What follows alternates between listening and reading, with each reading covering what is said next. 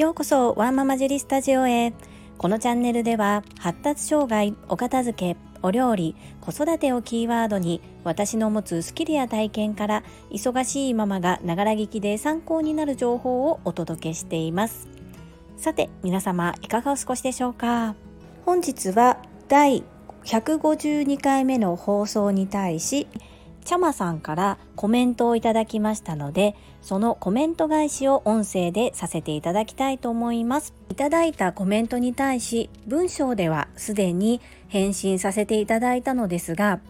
内容が同じような立場にいる方の参考になるのとすごく勇気がいただける内容でしたのでこちらで音声でシェアさせていただきたいと思います。最後までお付き合いよろしくお願いいたします。第152回目のお話では共生橋についてお話をしました。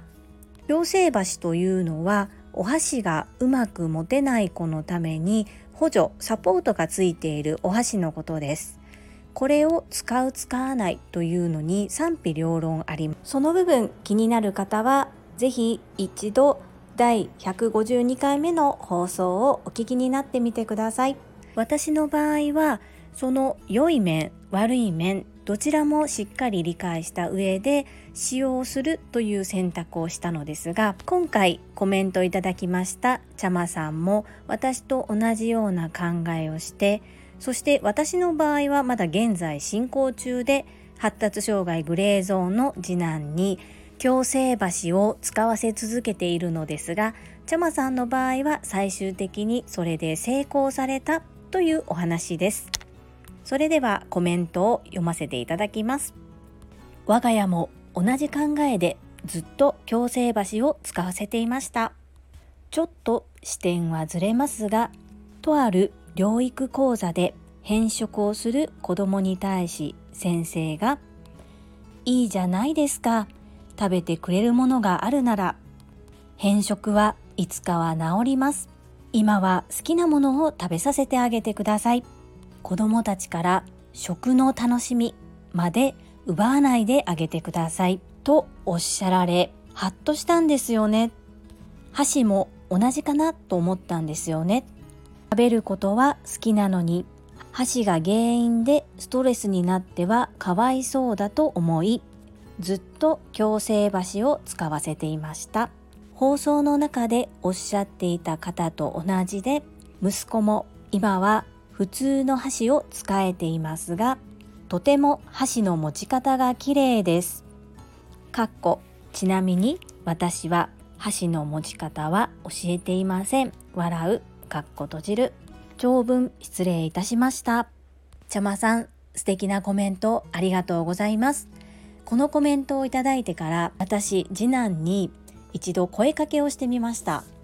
ねえねえもうすぐ小学校3年生になるから一回だけちょっとお箸持ってみない？そしたら次男は嫌だ嫌やもんお箸嫌い。あーでもママが言うから仕方ないなと言いながら一瞬パッと持ってくれたんですね。それで使うことはなかったんですけどもうびっくりするぐらいお箸の持ち方が綺麗でした比較してはダメなんですけれども長男にお箸の持ち方を教えたりお箸を使う特訓をさせた時ってもう本当にまあ、親も辛いですし息子も結構しんどかったと思うんですけれどもまず形があのできないですよね。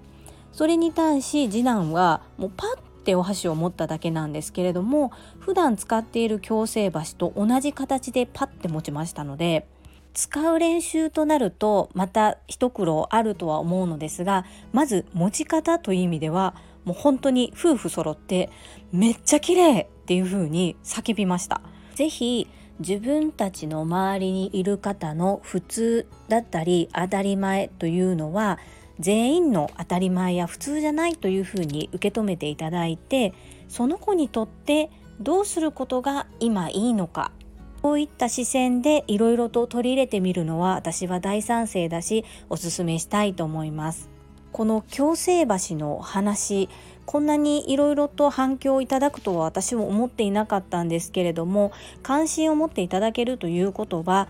ちゃまさんのように私と同じような考え方で実際に使わせてそれで成功された方もいらっしゃれば今からどうしようというふうにお考えの方もいらっしゃると思います。私もその後息子がどのようになっていったかということを発信していきたいと思いますので是非参考になさってみてください。今回コメントをいただきましたちゃまさんも発達障害を持つお子さんのご家族のために情報発信をされています。